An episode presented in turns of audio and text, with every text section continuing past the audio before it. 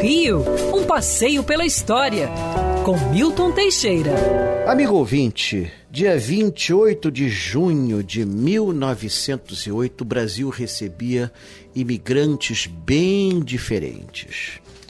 Nesse dia chegava no Porto de Santos o navio Kazato Maru, com 781 japoneses até então, os japoneses só vinham ao Brasil esporadicamente como cozinheiros ou serviçais de navios.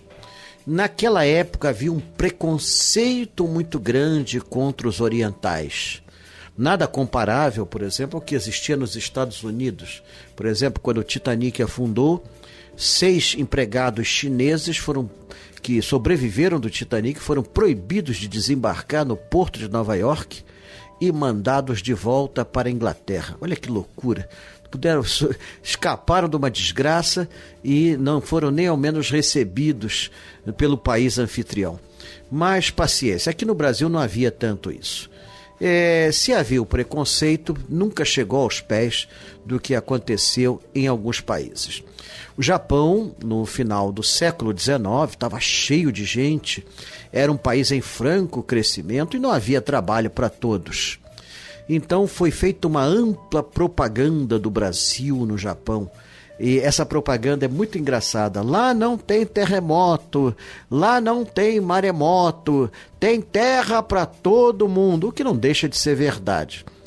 E os japoneses então formaram filas e já na época no Japão já tinha espertinho, venderam para eles roupas ocidentais. Tudo bem, alguns eram casacos pesadíssimos. Venderam roupas ocidentais, muitos compraram essas roupas, vieram no Casato Maru e desembarcaram no Porto de Santos. Hoje, o Brasil, que é esse cadinho de raças, deve muito ao negro, ao branco e ao indígena, e por que não dizer ao japonês também, que ajudou esta terra a crescer, a terra sem maremoto, sem terremoto e com amplos terrenos para todo mundo poder trabalhar. Quer ouvir essa coluna novamente? É só procurar nas plataformas de streaming de áudio.